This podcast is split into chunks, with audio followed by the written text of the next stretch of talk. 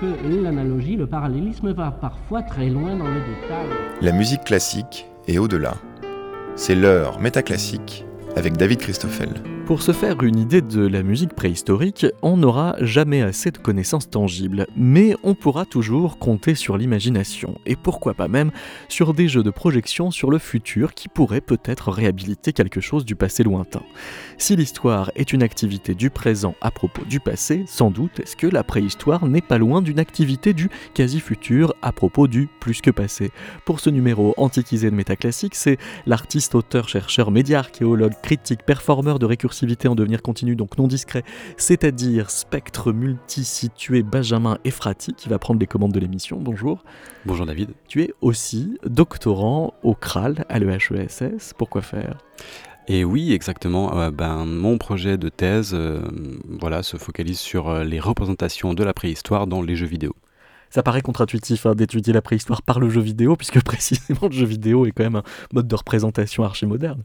Oui, bah en fait, euh, peut-être ce qui m'intéresse le plus dans la préhistoire, c'est euh, l'idée que la science-fiction puisse être la fille de la préhistoire et que les réflexions du 19e siècle sur le lointain passé aient pu faire émerger des modalités nouvelles de narration et de d'imaginer euh, des futurs possibles.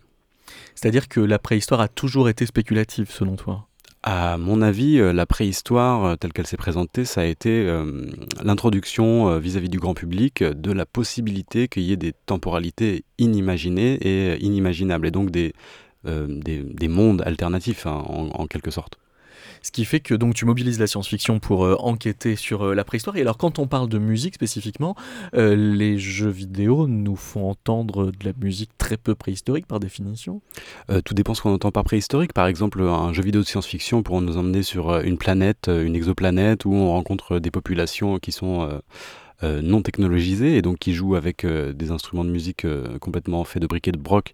Et à ce moment-là, on serait dans une version futuriste d'une préhistoire spéculative, imaginaire, faite de, voilà, de briques et de broc. Parce qu'en fait, oui, la, préhistoire est, toujours un peu le produit d'une civilisation qui est suffisamment avancée pour croire qu'il faut qu'elle ait un discours sur son avancement. Je crois que la préhistoire émerge vraiment euh, comme une nécessité pour des sociétés qui ont besoin de penser ce qu'il y avait avant la première borne de leur passé.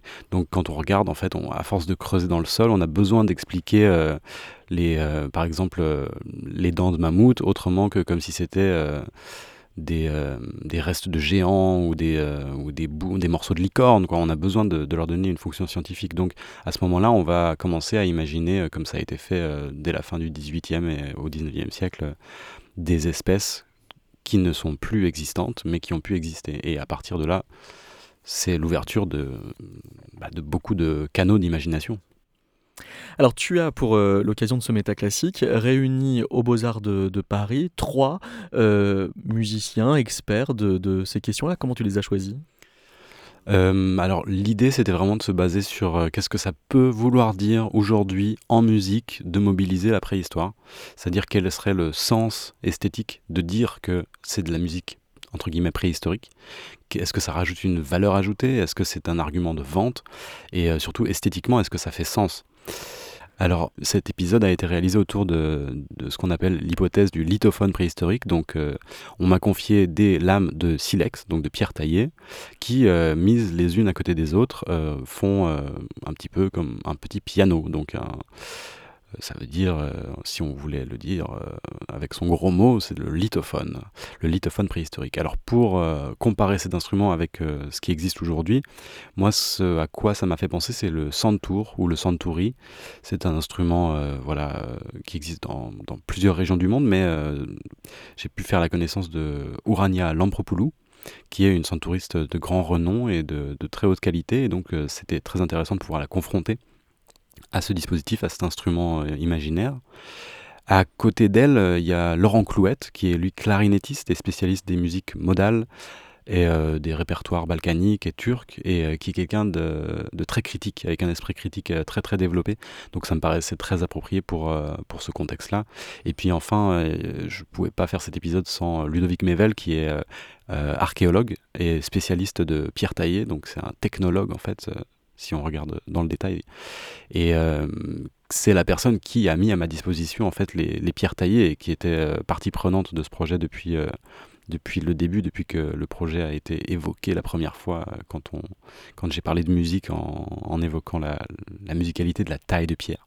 Donc voilà, ça faisait une équipe de quatre personnes assez, assez diverses mais, mais intéressantes. Et c'est à lui que tu as proposé de se présenter en premier, un enregistrement réalisé au Beaux-Arts de Paris travaille sur les, sociétés préhistoriques depuis en gros 20 000 ans avant le présent jusqu'à euh, à peu près 10 000, mais plutôt en Europe, euh, des rives de la Baltique jusqu'à la vallée de la Loire, en gros, et de leur évolution, de leur transformation euh, à travers ce temps très long. Et qu'est-ce que ça peut être, ou qu'est-ce que c'est la musique préhistorique? Bonne question. bah, c'est qu'est-ce que ça peut être? On a quelques occurrences euh, à l'échelle des temps préhistoriques de, véritables instruments. Je pense aux flûtes en os euh, qui sont connues dès l'Aurignacien, donc euh, il y a environ 40 000 ans. sans doute d'autres objets qui peut-être que nous on n'est pas en mesure de comprendre. enfin objets ou plutôt des matériaux qui ont pu être utilisés pour créer des sons on va, on va s'amuser, je pense, un petit peu avec les, les, objets en silex. Euh, ça fait partie des hypothèses enfin, qui ont été euh, proposées par euh, un certain nombre de collègues, sans que jamais on ait, on ait jusqu'à présent mis en évidence à partir du mobilier archéologique que ces, vestiges, que ces vestiges pardon, aient, euh, pu être utilisés comme, euh, euh, comme instrument de musique. Et après, il y a d'autres matériaux que les sociétés préhistoriques ont pu utiliser. Je pense aux bois de vidéo, aux bois végétales. Là, alors, les bois de vidéo ou l'os, par exemple, sont des matériaux qu'on retrouve. Tout ce qui est du domaine du végétal, par contre, ce sont des choses qu'on ne retrouve pas. Donc, euh, on est un peu dans la, là encore une fois dans la science-fiction.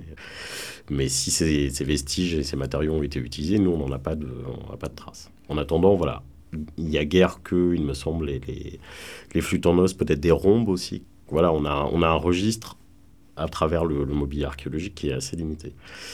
Euh, les lithophones, euh, voilà, comme on les appelle, euh, sont pas des sont pas des, des, comment dire des, des instruments qui sont effectivement caractérisés sur le plan archéologique. Peut-être pour les périodes plus récentes, ça tu, tu connais peut-être mieux que moi, mais euh, pour les temps paléolithiques, en tout cas, c'est pas le cas.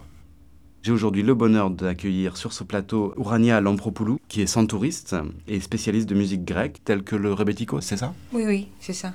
Moi, j'ai travaillé sur les instruments de la famille de bouzouki. C'est en fait une euh, mandolinisation du, du saz.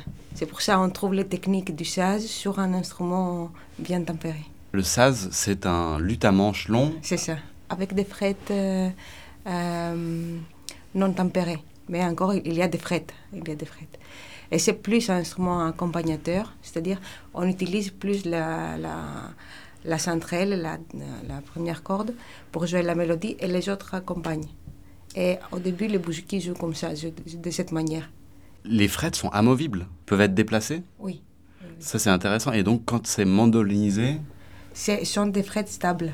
Pour nous, aujourd'hui, je pense que c'est assez intéressant de voir un exemple concret de comment des styles se rencontrent et se mhm. mélangent. Quelque chose qui a à peine 100 ans, c'est par rapport à la préhistoire assez récent, mais par rapport à nous aujourd'hui au 21e siècle, ça paraît un peu loin, 100 ans. Euh. Et euh, notre euh, troisième invité sur le plateau aujourd'hui, Laurent Clouette, clarinettiste, spécialiste des musiques tziganes de Turquie et de l'évolution des structures modales de l'Épire à l'Ukraine, membre fondateur du collectif Chok Malko. Je suis un humble musicien, clarinettiste et saxophoniste qui passe beaucoup de temps à explorer les répertoires, on va dire, balkaniques et turcs la musique euh, ottomane, enfin de l'ex-empire ottoman jouée aujourd'hui à la clarinette et au saxophone. L'orchestre euh, type duquel euh, ces musiques viennent, un des ensembles types, ça va être l'ensemble Davul Zurna ou Zurna Davul, donc une percussion à double face, le Davul, le Tapan, comme on veut, et la Zurna au bois traditionnel oriental, plutôt d'origine persane, je crois, euh, voilà. Soit, soit ce type d'ensemble, soit euh, la gaïda, donc, euh, qui peut avoir d'autres noms, mais la cornemuse régionale balkanique ou anatolienne, qui, qui, sont les instruments anciens de l'époque médiévale, on va dire, pour faire large. Et donc le jeu des clarinettistes, et puis des saxophonistes, qui est un instrument un petit peu plus moderne, vient en général du jeu de ces instruments anciens. Voilà. C'est juste la transposition de ces styles, de ces jeux, euh, à la clarinette, par exemple. Un instrument forcément un peu plus moderne dans ces régions-là. On a ici quand même trois ères temporelles qui se mettent en perspective pour, euh, pour réfléchir à cette euh, question de l'hypothèse du lithophone. Donc récapitulons un petit peu. On a l'apparition d'un style distinctif tempéré grec au début du XXe. Plus largement, on a la circulation de formes musicales sur tout le monde indo-européen et proche-oriental euh, sur plusieurs siècles. Et tout ça en perspective avec, euh, bah, peut-être dans une démarche proche du comparatisme en fait, avec euh, qu'est-ce qui a pu se passer avec les usages musicaux préhistoriques. Le terme traditionnel, ça renvoie forcément au passé. En général, ça doit se différencier de la musique classique, de la musique d'élite, de la musique de la cour, donc comme une musique plutôt rurale et populaire, et faisant référence au passé, donc aux traditions. Mais dans bien des cas, la musique traditionnelle peut être la, la musique populaire d'une autre époque, donc du début du siècle, donc de la pop en fait, dans un terme plus moderne.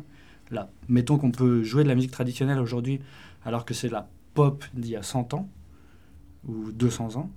Et puis, euh, et puis bien souvent, quand on se positionne en tant que musicien traditionnel aujourd'hui, c'est qu'une projection sur le passé. Donc c'est forcément pas de la musique ancienne, c'est de la musique actuelle qui se réfère au passé. Alors que si on jouait par exemple une musique euh, qui se vit comme moderne, mettons du rap tout simplement, on prétend être moderne. Et quand on joue de la musique traditionnelle, on prétend être du passé.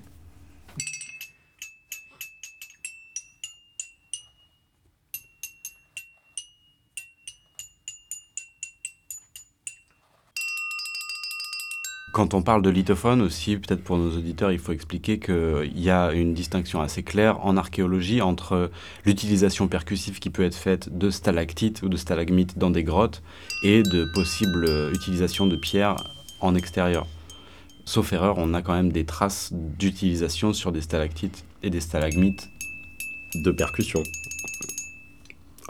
Après, euh, on peut effectivement euh, proposer une hypothèse que cette percussion euh, produisait un son et que c'était l'intention, en percutant, on avait cette intention-là, mais ça reste une hypothèse, il peut y en avoir d'autres. Cette hypothèse d'une intention musicale par rapport à ces lithophones, elle a elle-même une histoire, Benjamin?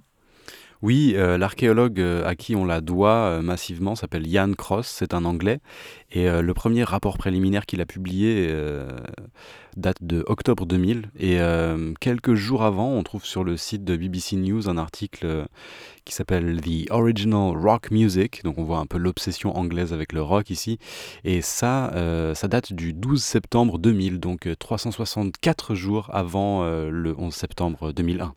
Et, cette euh, connexion de, date, qui est toute relative pour toi, elle a une valeur quasi apocalyptique. C'est comme si cette hypothèse nous, nous posait dans, dans un temps post-historique quasi. La sensibilité survivaliste qu'on constate beaucoup aujourd'hui dans les jeux vidéo, c'est-à-dire l'obsession du craft et des mécaniques de survie, euh, elle a une grande borne euh, historique qui est, 2001. Euh, qui est 2001 et qui est même avant ça. C'est le, le, mythe du bug de l'an 2000. Ça a été aussi une borne en fait pour la création de, de, magazines autour du survivalisme, etc. Donc effectivement, voilà, l'attaque des Twin Towers, c'est bien quelque chose qui, qui compte en termes de préhistoire, à mon sens. Alors pour revenir euh, aux, lithophones peut-être musicaux, eh bien on retourne aux Beaux-Arts avec Ludovic a pas d'intention de, produire ces objets pour créer un instrument de musique. On a détourné euh, des objets qui sont normalement des objets à des fins utilitaires pour tester l'objet lithophone. Alors peut-être déjà préciser que les objets qui sont derrière nous ne sont pas des objets préhistoriques, ils ont été produits euh, assez récemment dans un cadre d'archéologie expérimentale. Tout à fait, oui bien sûr, on n'a pas utilisé du mobilier archéologique pour... Euh, Ces objets-là euh, ont été produits dans le cadre de recherche du site d'Étiole. Mmh. Un site préhistorique assez fabuleux puisque il a conservé les passages de groupes de chasseurs-cueilleurs magdaléniens qui sont venus dans le bassin parisien il y a 15 000 ans la chance qu'on a sur ce site, c'est que les campements ont été presque fossilisés. Et du coup, nous, en les fouillant aujourd'hui, on retrouve euh, le, site tel qu'il a été. Sur le site d'Étiole, dans les années 70, ont été retrouvées des lames d'environ 60 cm de longueur. Un peu plus petites. Les, les, lames produites font plutôt autour de 40, 40 cm, ce qui est déjà énorme. Et donc, on a, dans l'un de ces comptements, il a été mis en évidence un alignement de lames tout à fait étonnant. Hein. des lames posées sur une de leurs faces, alignées les unes à côté des autres. Et euh, on a toujours appelé ce, cet alignement un peu particulier le lithophone. je pense qu'il y avait un petit, euh, une petite boutade, mais euh, en effet, il y avait ce côté assez étonnant de retrouver ces lames posées les unes à côté des autres. Alors il y a d'autres hypothèses hein, qui sont venues se greffer. On est... Depuis, c'est mon... Enfin d'ailleurs, l'hypothèse lithophone n'a jamais vraiment été une hypothèse. Hein. On a plutôt songé à une, à une cache ou en tout cas un dépôt, une mise de côté de, de, beaux produits qui auraient pu euh, servir après, puisque ces lames, dans les faits, sont produites pour des activités quotidiennes, domestiques, euh, couper de la viande, euh, travailler des matières dures animales, des matières végétales, des, voilà. Donc, elles, ont, elles ont une fin utilitaire certaine et c'est pour ça qu'elles sont produites. Qu'est-ce qui se déroulerait dans un laboratoire d'archéologie expérimentale qui étudierait exclusivement ou principalement la musique préhistorique? On partirait en premier lieu d'hypothèse. Euh, d'une hypothèse, euh, ces objets ont été utilisés pour euh, produire de la musique et produire des sons. À partir du moment où, sur les vestiges archéologiques, on aurait identifié des traces sur leurs tranchants, sur leur, une de leurs faces, qu'on ne serait pas en mesure d'expliquer, en tout cas qui nous interrogerait. Du coup, à ce moment-là, on pourrait mettre en place un protocole expérimental pour essayer de comprendre à quoi sont liées ces, euh, ces, traces. Et on pourrait effectivement euh, envisager l'hypothèse musique et le tester. Jusqu'à présent, nous, on a, enfin, sur les objets d'Étiole en tout cas, et sur tous les sites préhistoriques sur lesquels j'ai travaillé, on n'a jamais observé ce genre de, ce stigmates. En revanche, des collègues euh, anglo-saxons, anglais il me semble, ont euh, fait des expérimentations avec cette idée que les, euh, lames de silex aient pu être utilisées comme instrument de musique. Ils ont produit des traces sur ces objets, en effet mais ils ont eu une, démarche qui est un peu inverse à celle que nous on promeut en archéologie expérimentale. C'est-à-dire que l'expérimentation, encore une fois, doit nous servir à résoudre un problème archéologique, pas à inventer un problème, en quelque sorte. C'est plutôt le, ce, que, ce que ces gens-là ont produit. Donc en effet, il y a des traces, mais ça, ce ne sont pas des choses que nous, on a, été, euh, on a déjà observées. Alors maintenant, il est vrai que va regarder peut-être d'un peu plus près euh, certains objets. Le 12 septembre 2000 à 14h09, la chaîne BBC News relaie sous le titre The Original Rock Music les recherches de Jan Cross et son Stone Glockenspiel. Jan Cross est professeur de musicologie à l'université d'Oxford. Les résultats de cette étude préliminaire ont été publiés en 2008 comme une étude expérimentale sur les outils de pierre taillée en tant que producteur de sons portables dans le contexte du Paléolithique supérieur. Jan Cross est l'auteur en 2010 d'un ouvrage qui s'appelle L'évolution de la musique, théorie, définition et nature des preuves, qu'il co-signe avec Jan Morley. Jan Morley, professeur d'anthropologie à l'université d'Oxford, auteur de l'ouvrage La préhistoire de la musique, évolution humaine, archéologie et origine de la musique, 2013. Là, en fait, j'essaye de me dire que c'est malgré tout une tradition ou un petit groupe de gens qui font les recherches dans le même sens. Et qu'est-ce qui pose comme question? Bah, Il y a la question de l'intentionnalité dans le fait musical. Ça, ça les intéresse beaucoup. Euh, la question de l'intentionnalité technique et performative. C'est-à-dire, il y a une chaîne opératoire qui va de la production matérielle des objets à la production de la performance. Donc, on est sur un, un ensemble d'aptitudes qui est quand même assez large. Euh, les chaînes opératoires en amont et en aval sont aussi à l'intersection de, de deux plans, qui sont la pensée et l'action. Donc pour ces gens-là, c'est très important de voir, en fait, si on veut, quand est-ce que la pensée euh, symbolique apparaît. Donc euh, on a une association entre musique, pensée symbolique et aptitude à l'abstraction. Donc on évoque en gros l'émergence de la spécificité cognitive humaine, ce qui, à mon sens, va aussi un petit peu dans le sens d'un fantasme sur l'émergence de la singularité de l'espèce humaine par rapport à ses concurrents. Et d'Homo sapiens en particulier. Ici, on a derrière nous un ensemble de lames qui vont être euh, chacune à une note. Et la manière dont on les organise dans l'espace va avoir un impact important sur le type de musique qu'on fait. Par exemple, si on les organise euh, par, euh, bah, comme une gamme, quoi, c'est-à-dire de la plus grave à la plus aiguë, de gauche à droite. C'est pas le même modèle que si on les organise en cercle en fonction d'autres critères. Par exemple, Mhm. on rassemblerait toutes les microtonalités qui ressemblent à un, à un Do euh, sur la gauche et à droite celles qui ont un son plus mat ou percussif.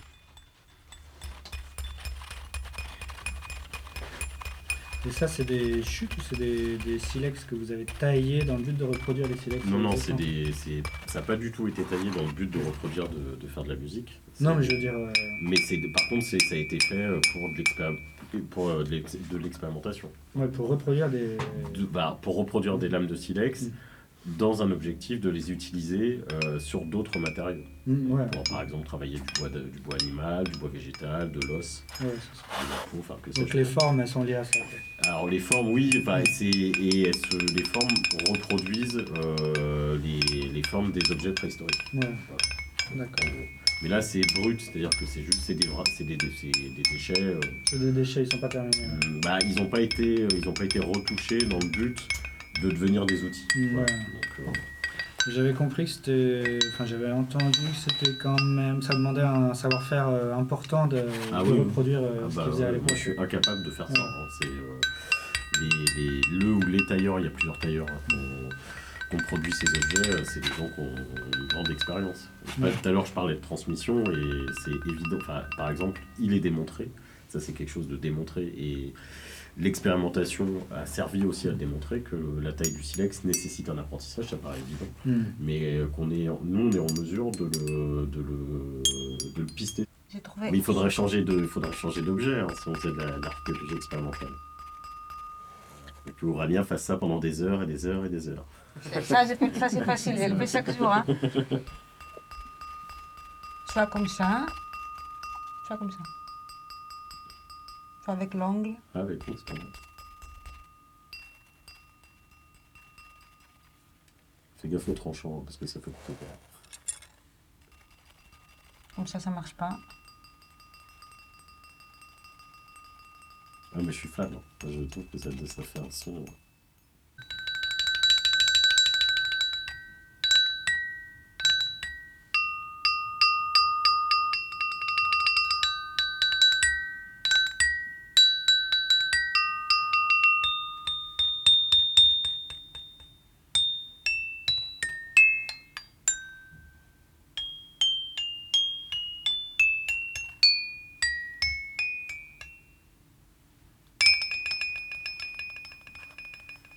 Ce qui est intéressant, c'est les sons différents, les timbres différents qui ont le, le, le, les silex de- du- Une qualité des différente. qualités Mm. différentes.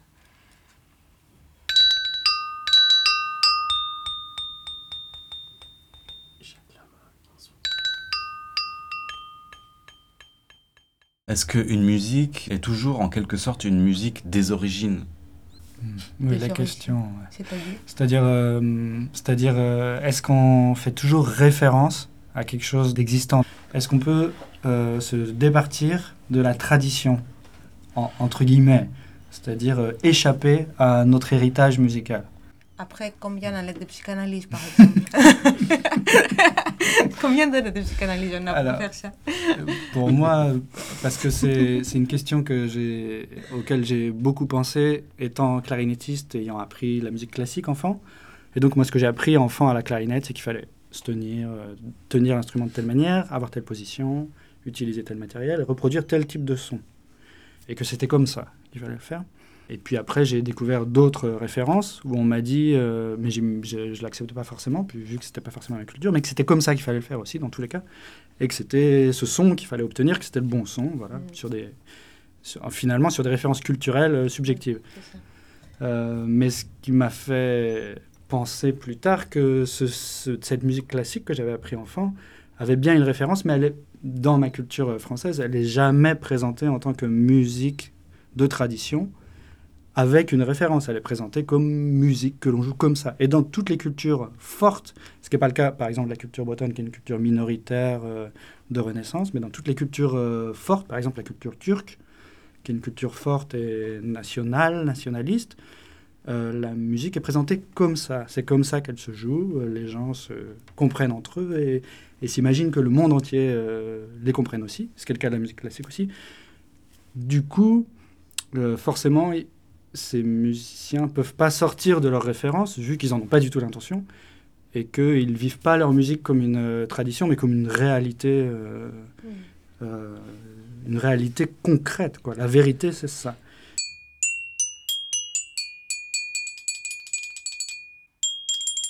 Qu'est-ce qu'il essaye d'imiter un clarinettiste dans la région balkanique? Mm. Qu'est-ce qu'il a dans ses oreilles Qu'est-ce qu'il essaye d'imiter un clarinettiste ou de reproduire comme sensation, mm. comme mm, dans, dans, dans, le monde occidental où cette musique est jouée finalement? Parce que si, si un musicien, par exemple, dans la région balkanique, essaye d'imiter les journaux ou la flûte bergée ou le journal fait un, un, son fort naturellement. ouais.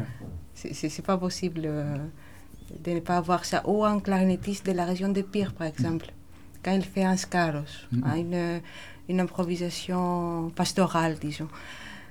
Euh, il essaye plus d'imiter les, phrases du flûte ouais, alors le son est plus rond, plus... Ça dépend chaque fois de, de, l'environnement mm. aussi. Est-ce que toute musique, d'après vous, répond à des règles apprises et est-ce que toute musique renvoie forcément à des sources antérieures? Qu'est-ce que, qu'est-ce que vous en pensez? Il n'y a que des exceptions chaque fois. C'est quoi les règles? C'est quoi, c'est quoi une théorie? C'est euh, qu'on a pris un bon nombre d'exemples qui sont que, le, que les musiciens utilisent ou que les sociétés traditionnelles euh, utilisent parce que de mon point de vue sont, sont des, formules mélodiques qui se transforment pour créer des chansons, mais des formules mélodiques bien reconnaissables, bien que, que n'importe qui peut mémoriser facilement. Et dans, chaque région où chaque musicien les transforme selon ses propres habitudes, disons, selon les, les rythmes ou les, les, danses qui correspondent à, à chaque région, etc. La question de l'environnement est super importante parce que quand on se figure les conditions de vie des populations à l'époque préhistorique, on est pas mal sur euh, de la vie en extérieur. Oui, évidemment, c'est des populations de euh, nomades, donc évidemment, ils, se, ils, passent du temps en extérieur, mais ils ne vivent pas euh, en permanence à l'extérieur. Ils sont à l'abri, euh, dans des tentes, dans des abris sous roches, à l'entrée de grottes. C'est pas non plus des gens qui errent en permanence dans la nature. Hein. Bien heureusement, en plus, il faisait un peu froid pendant, ces, pendant ces temps préhistoriques, donc c'est mieux d'être un peu abrité. Mais si donc on énumère les lieux possibles de musicalité à l'époque préhistorique, on aurait euh, le plein air. Bien sûr. On aurait dans une tente ou un espace cloisonné. voilà. Avec euh, couverture euh, animale, végétale. Éventuellement avec du chauffage donc mmh, Oui.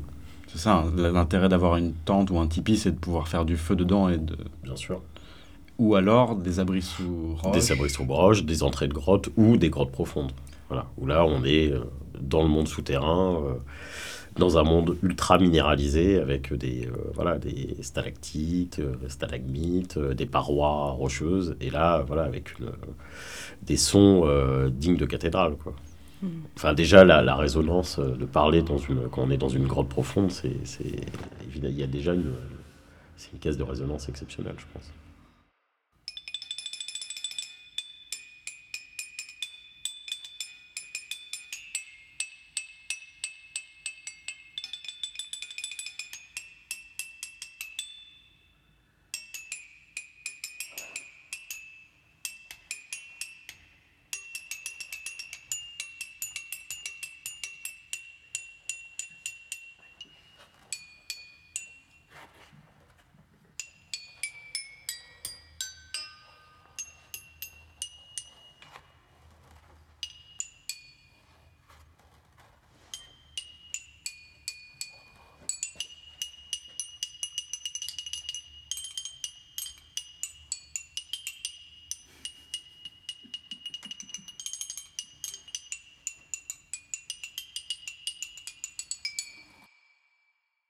Récemment, on a eu une nouvelle euh, dans le monde archéologique, une conque, donc un gros coquillage qui avait été récolté euh, sur un site archéologique il y a longtemps, a été testé, entre guillemets, de manière expérimentale.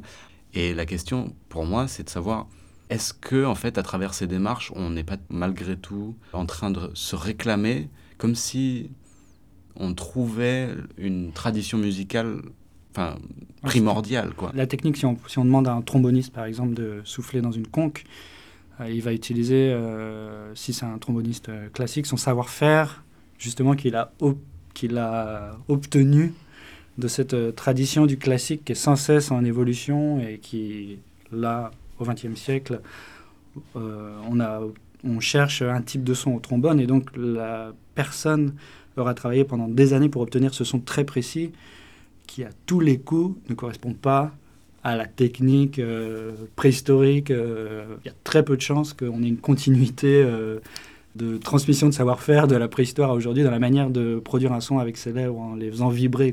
Vu qu'il y a tellement de possibilités de, de faire vibrer ses lèvres et de choisir un son, donc on a très peu de chances que ce soit identique. Moi, j'étudie beaucoup les jeux vidéo préhistoriques. On retrouve beaucoup de gammes pentatoniques et de balafons, comme si c'était la musique des origines, la musique, euh, une musique perçue par euh, des colonialistes euh, dans certaines contrées du monde, est devenue emblématique de la préhistoire. Donc on peut se poser des questions sur ce qu'on projette en tant que civilisation dominante, en fait. Quand tu parles des modes pentatoniques, par exemple, perçus comme anciens ou en confrontation avec les gammes à 8, 7 notes, par exemple, voilà, enfin, Urania, quand tu, quand tu parlais des musiques euh, des pires, donc c'est à côté, enfin la région commune frontalière entre l'Albanie et la Grèce. C'est une musique connue en Europe euh, et donc dans les Balkans pour ses pentatoniques. Quoi. C'est la musique euh, pentatonique la plus caractéristique qu'on va trouver dans ces régions-là. Et à partir de là, très souvent, on peut dire qu'elle est plus ancienne et qu'elle est plus originale, probablement Certains pourront dire grec antique, c'est la musique originale. Voilà, non, mais c'est une projection en confrontation avec ces musiques euh, de mode ou de mode orientaux de Macam qui, elles, ont sept notes. Et que moins de notes, quand il y a moins de notes, c'est plus ancien. Et plus de notes, c'est plus ah, moderne. Donc 12 notes, c'est... Non, mais je veux dire, je parle du, du, discours facile qui peut être fait. Oui. Euh, en fait, c'est, ce sont des musiques qui sont plus près des harmoniques naturelles. Mm. C'est pour ça que tout ce que tu fais dans les musiques pentatoniques de Pire sont bien, quoi. Oui, mm, mm. oui, il y a ce système-là, voilà. Mais la question, c'est est-ce que on a enlevé des notes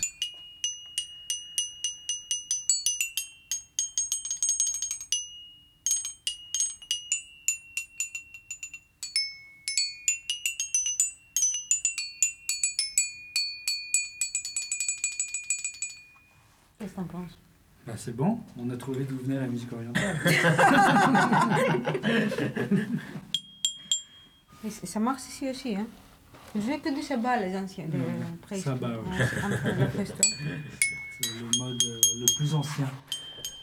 Benjamin, j'ai le sentiment que cette euh, discussion est à la fois très sérieuse, mais quand même souriante. Mais c'est un sourire dont on entend que tes invités euh, euh savent pas forcément quoi faire dans ce qu'ils en disent. Euh, moi, j'ai interprété ça comme euh, une grande bienveillance de leur part parce que je les emmène quand même dans un terrain qui est extrêmement dangereux euh, bah, d'un point de vue. Alors c'est ça que je comprends pas. Pourquoi c'est dangereux de, de, dire ces choses-là?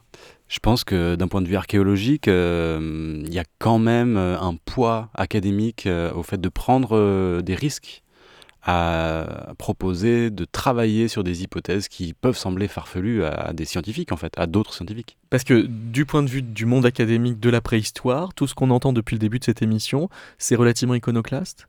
Je pense que oui. Euh, Ludovic Mevel euh, nous fait euh, l'honneur d'être là et d'expliquer, de, rendre des comptes sur les positions scientifiques, archéologiques, sur ces questions-là. Et il fait vraiment des efforts pour, pour être sympathique et pour nous expliquer quelle est la limite et la différence entre l'archéologie expérimentale et l'expérimentation avec du matériel archéologique. Mais quand tu dis qu'il fait l'effort pour être sympathique, ça veut dire que du point de vue du savoir qu'il représente, ça n'est pas tout à fait naturel euh, de faire cette euh, quasi-concession, de parler sur ce ton-là de ces choses-là avec deux musiciens? Je pense, à mon sens, euh, là où Laurent et Ludovic se rencontrent, c'est vraiment une position politique. En fait, c'est, on partage quelque chose qui est souvent confisqué. Et je pense que c'est quelque chose d'assez important. Donc c'est cette ici. conviction qui fait que ça se passe bien entre euh, tous les trois. Oui, c'est ça. Et je pense que c'est là où il y a une complicité et euh, une complicité qui se joue à travers euh, une tonalité qui peut sembler être ironique, Oui. mais qui en fait n'est pas du tout du second degré. Et pourquoi c'est pas du second degré? Justement parce que ça veut poser comme sérieuse tout le travail euh, de spéculation qu'on peut faire sur euh, ces objets-là. C'est ça. Et euh, de la même façon que Ludovic fait cet effort de se décaler, euh, ben, Laurent et Urania en fait sont dans, dans la même posture au niveau musical, c'est-à-dire qu'ils n'ont aucun problème à critiquer leur position de spécialistes et d'experts et à se mettre euh, en décalage par rapport à ça. On les rejoint. Je trouve assez intéressant l'idée que, encore une fois, hein, que moins de notes dans une gamme, ce serait plus ancien. Comme si on avait découvert ensuite qu'on pouvait rajouter des notes. Ce qu'on trouve quand on frappe sur ces pierres, par exemple, c'est que les notes sont pas du tout tempérées, qu'on a des microtonalités, on a plusieurs occurrences de la même note qui n'ont pas les mêmes harmoniques, qui résonnent pas de la même manière. Donc, on, on a l'impression, en fait, à partir de cet objet-là, que la gamme pentatonique, c'est le comble de la modernité. En fait, c'est une façon d'idéaliser la musique. Et quand on parle d'harmonique naturelle, c'est un idéal scientifique. Pour info euh, historique, euh, du coup, en Albanie du Sud, donc où, où il y a une partie de cette région-là Mm. qui est aussi les pires, euh, le répertoire qui a été autorisé euh, par le pouvoir communiste de l'époque communiste n'est que pentatonique. Alors, euh, ils ont décidé que la musique d'Albanie du Sud était pentatonique entièrement et que la musique d'Albanie du Nord était macamique entièrement. Mais si on passe la frontière et qu'on va en Grèce, donc c'était une région Oui, identique, on trouve un répertoire macamo-pentatonique. Mm, Et dès qu'on passe en Albanie, mm. le répertoire macamique a été, a été considéré comme étranger et donc, et donc oui. pas, pas du territoire. Mais ce que je veux dire, c'est que. Alors pour eux, ça avait du sens euh, d'origine et de région. Mhm. euh, Mais une, une écoute euh, plus, plus sensible nous fait écouter plus les phrases pentatoniques avec quelques, quelques ajouts, parce que ce sont les phrases qui comptent finalement. mm. Dans l'instrumental, tu peux avoir autre chose. Prenons un berger qui crée son propre flûte. Possiblement, il va peut-être le faire approximativement sur un exemple. Sur un exemple de flûte qui avait de son grand-père, où il, il va l'improviser sur, euh, sur place.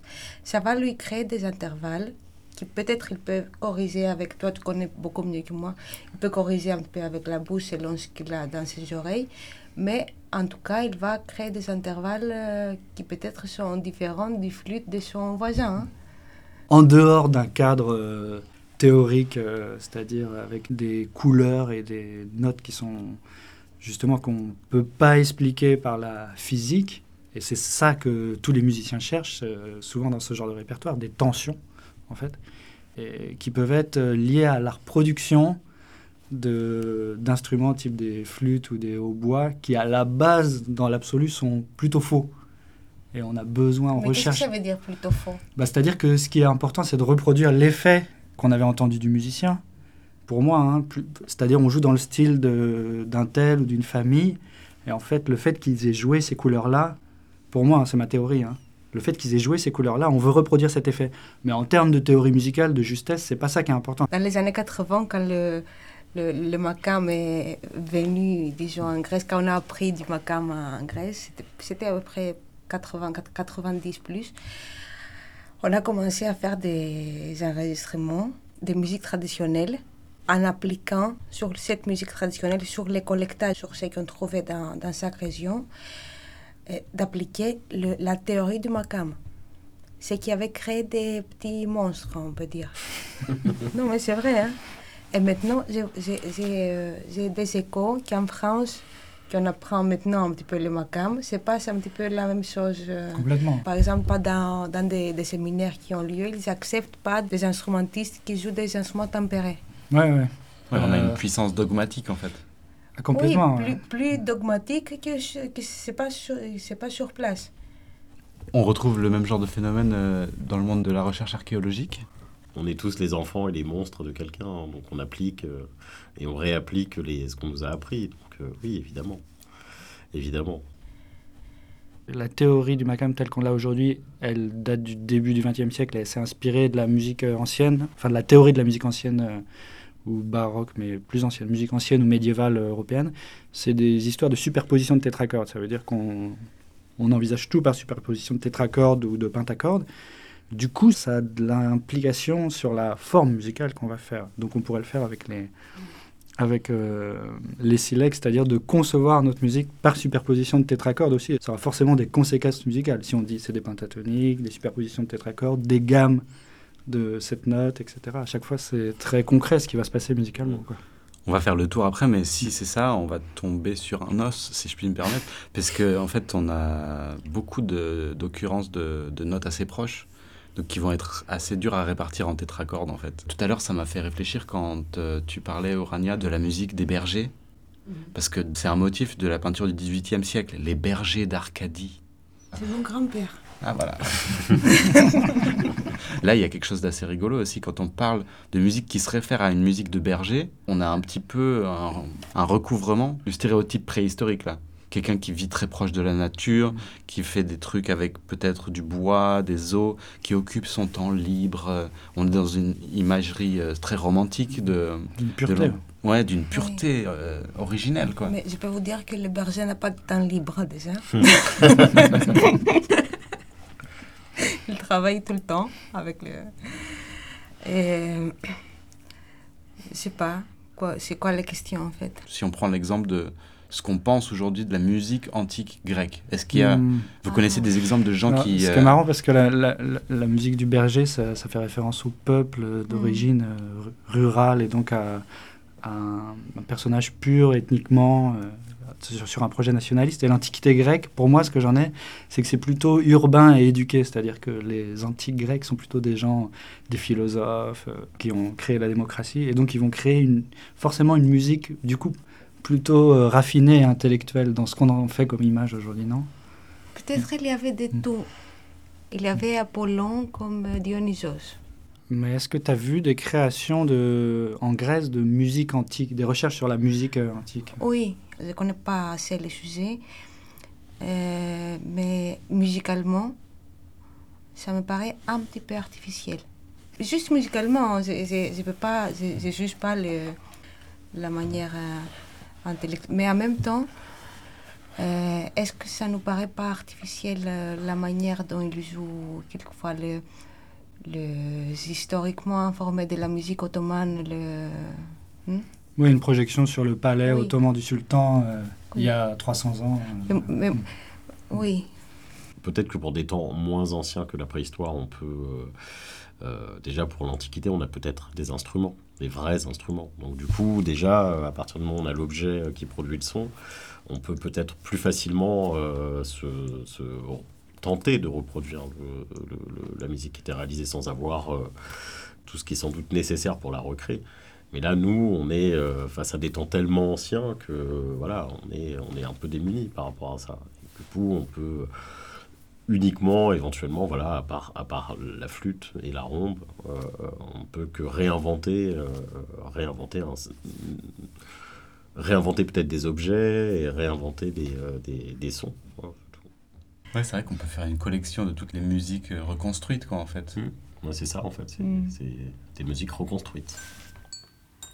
Après, notre oreille, euh, euh, si on fait une gamme comme ça, elle va chercher à, à, le rapprocher d'une gamme à tempérament égal, à tous les coups. C'est-à-dire qu'on va, on va supprimer les, les quarts de ton, les communs qui sont joués, euh, intellectuellement, quoi, inconsciemment. Ouais.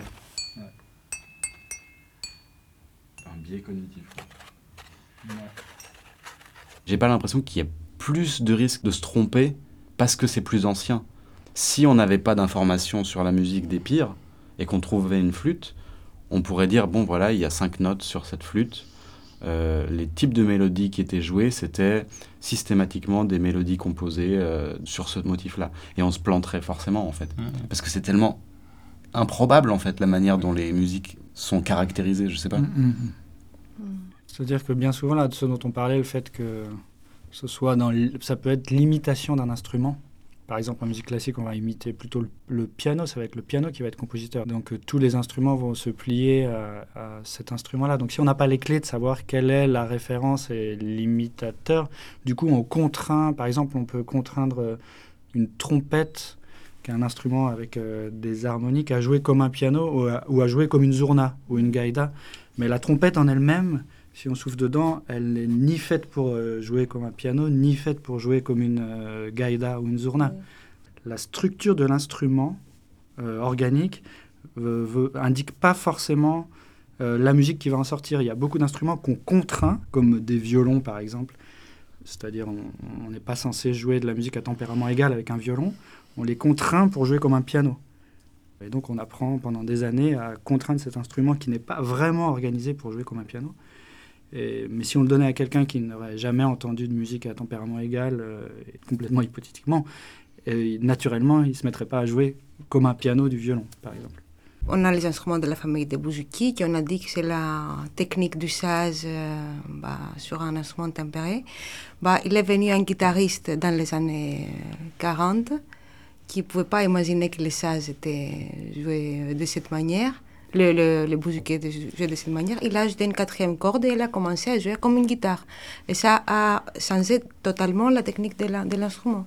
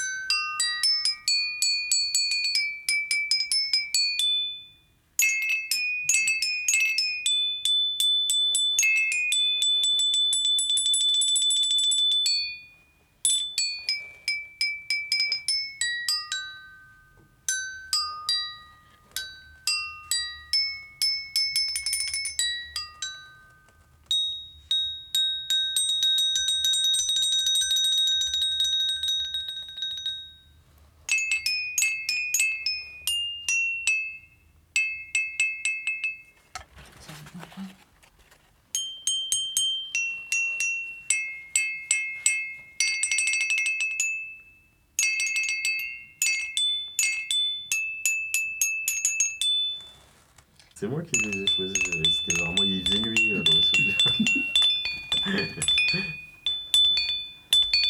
Mais la sélection était pas inintéressante. Parce que j'avais pas songé à la, morphologie, enfin aux, différents, euh, aux différentes matières. Et du coup, euh, c'est rigolo qu'il y ait une telle diversité et que ça ait un sens aussi.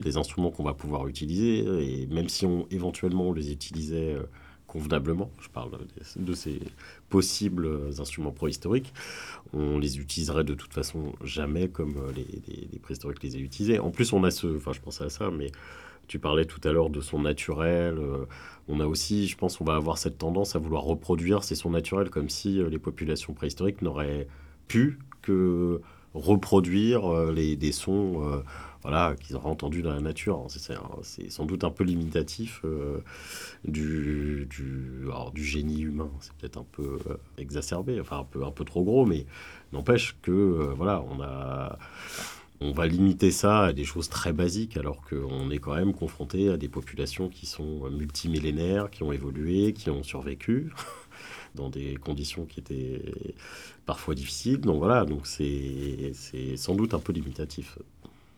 Imaginer une musique préhistorique, c'est, ça reviendrait à produire comme un concentré, un précipité, un, un- non mais vraiment un truc très très condensé qui exprime presque avec 100% de pureté nos biais.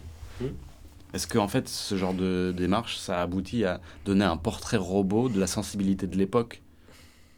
Si on s'il y a un archéologue ou un préhistorien avec les musiciens, forcément, il va y avoir ce côté, euh, on va essayer d'observer. Enfin, moi, je vais être observateur et je vais, euh, j'aurais peut-être, je vais peut-être limiter euh, l'inventivité de, de- des, des personnes qui vont jouer, qui vont jouer, alors que, contraire, il faut s'amuser avec.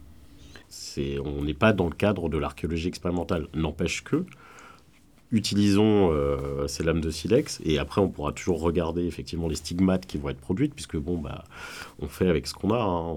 on, on travaille sur des populations qui ont vécu il y a 15 ou 20 000 ans et on regardera et je serai très attentif là-dessus non non mais c'est vrai à regarder un peu les voilà si on est on est en mesure d'identifier des stigmates qui pourraient être compatibles avec euh, l'utilisation comme instrument de musique donc c'est ça pourrait servir peut-être un jour euh, le cadre d'une archéologie un peu expérimentale Et euh, ce serait plutôt une archéologie anarcho-expérimentale.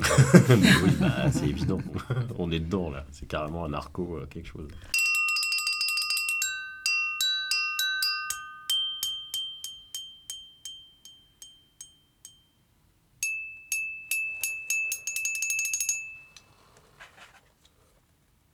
A priori, euh, la résonance, elle se diffuse surtout sur la crête et proche, dans une espèce de zone de collerette, là où c'est très très fin.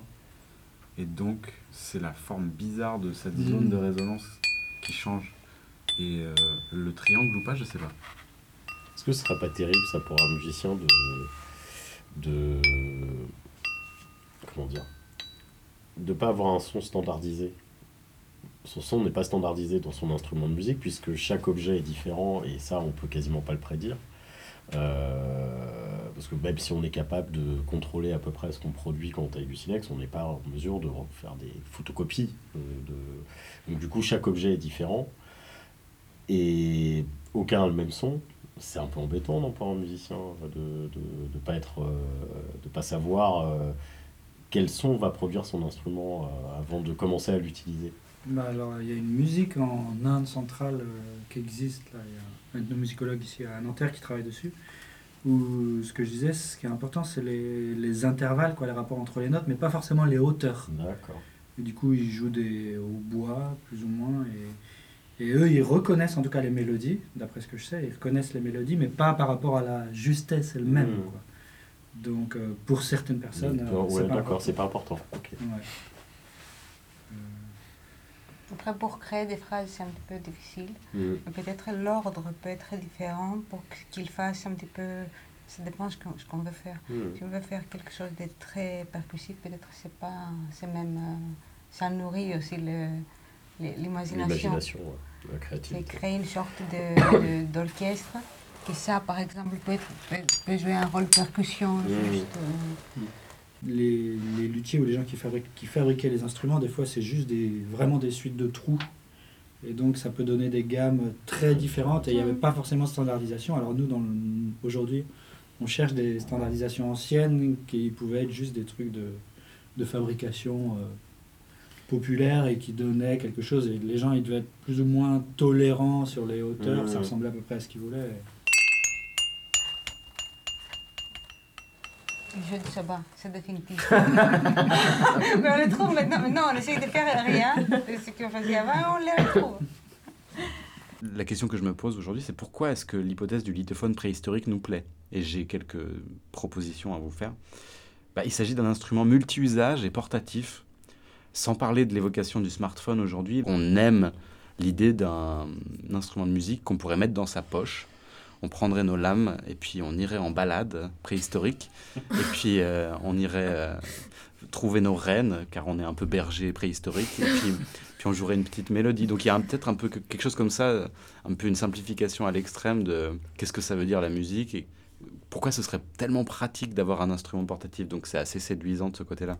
À la fois, ces sons renvoient aussi au registre euh, minier, géologique et archéologique, le son de la réalité, quoi, du son étincelant, du bris de pierre.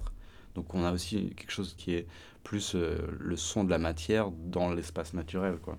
Et finalement, l'évocation sonore de- des instruments associés à l'enfance, comme les métallophones et, et les glockenspiel ou les toy pianos, quoi. On, on a un imaginaire enfantin, donc on a quand même quelque chose d'assez séduisant sous cette forme de lithophone. C'est rigolo que tu ramènes ça à l'enfance, euh, Mhm. et à l'enfance de l'humanité peut-être aussi. euh, C'est assez drôle. Les instruments percussifs sont souvent associés aux enfants aussi, en Europe au moins. Et nous, dans nos cultures euh, occidentales, européennes en particulier, euh, les percussions n'ont pas une place du tout privilégiée dans nos musiques, euh, y compris beaucoup de musique euh, traditionnelle, populaire. Mon Santori, qui est de la même famille que le lithophone, pèse 15 kilos. Et ça, c'est euh, une facilité énorme.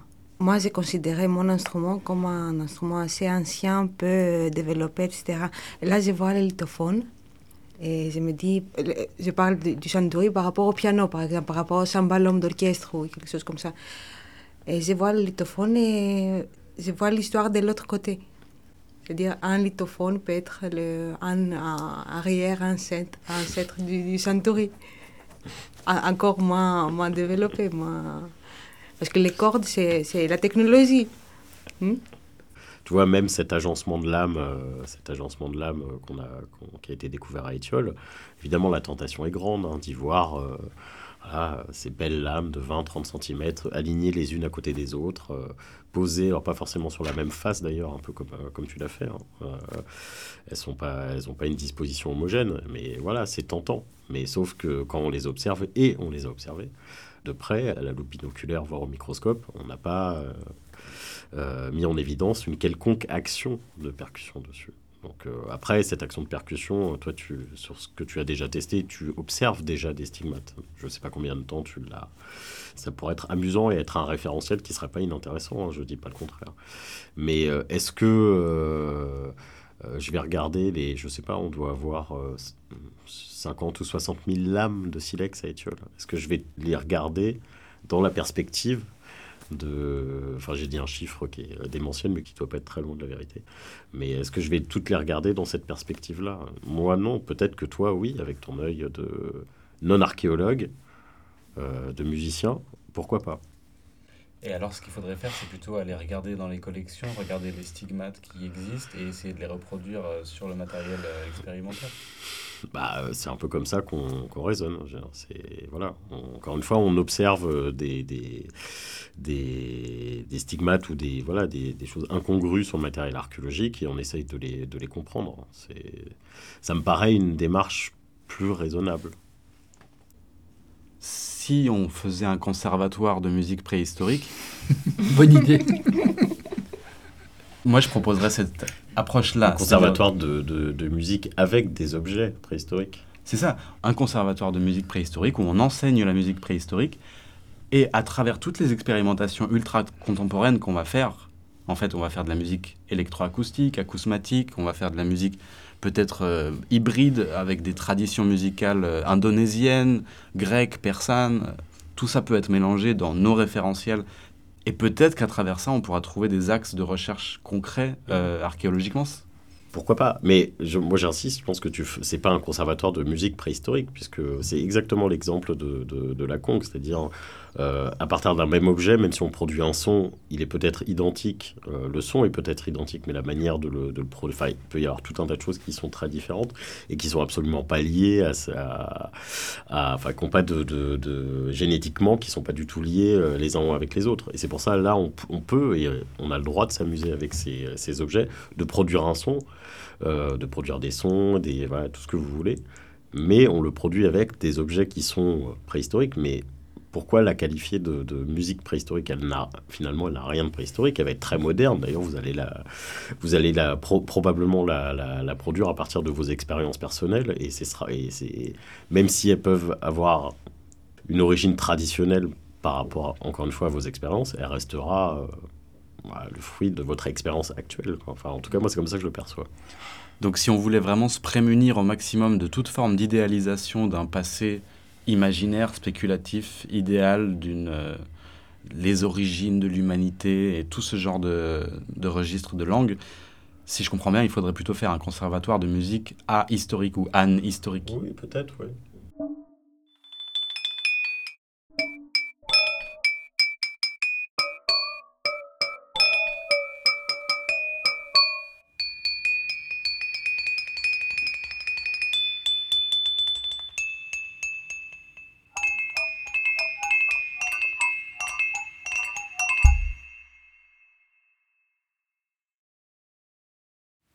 Du coup, ça vous plaît vraiment Ça te plaît Oui, vraiment, oui. ouais.